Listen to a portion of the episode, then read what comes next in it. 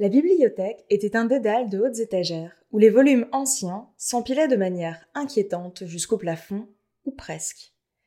Aventurier érudit, Varvold avait constitué cette bibliothèque avec les ouvrages rapportés de ses nombreux voyages. Par la suite, quand ces déplacements s'étaient faits plus rares, il insistait pour que les dignitaires des différentes villes de la terre d'Elion, qui demandaient audience, fassent don d'un volume cher à leur cœur. Plus l'œuvre était intéressante, plus l'impression et la reliure étaient soignées, mieux le visiteur était reçu. Ainsi, la bibliothèque était renommée pour la qualité de ses collections et enviée dans le pays entier. Des milliers d'ouvrages sur toutes sortes de sujets tapissaient ce labyrinthe d'étagères dont les allées partaient dans diverses directions. Certaines se terminaient contre les murs de pierre, d'autres menaient à des bancs de bois, d'autres encore se rejoignaient ou décrivaient des boucles. L'une d'elles conduisait à ce qui était pour moi le coin de lecture parfait.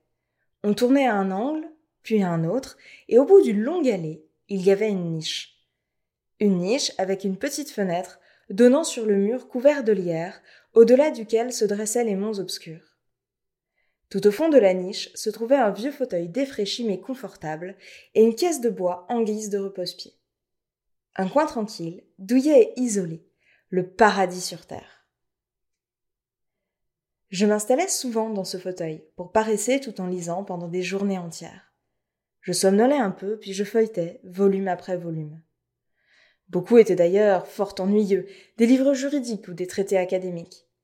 Mais il y avait aussi des livres sur l'histoire des cités, des villes et des régions de notre terre. Les meilleurs racontaient les aventures imaginaires et des légendes parlaient d'animaux exotiques vivant dans des jungles et des marais merveilleux.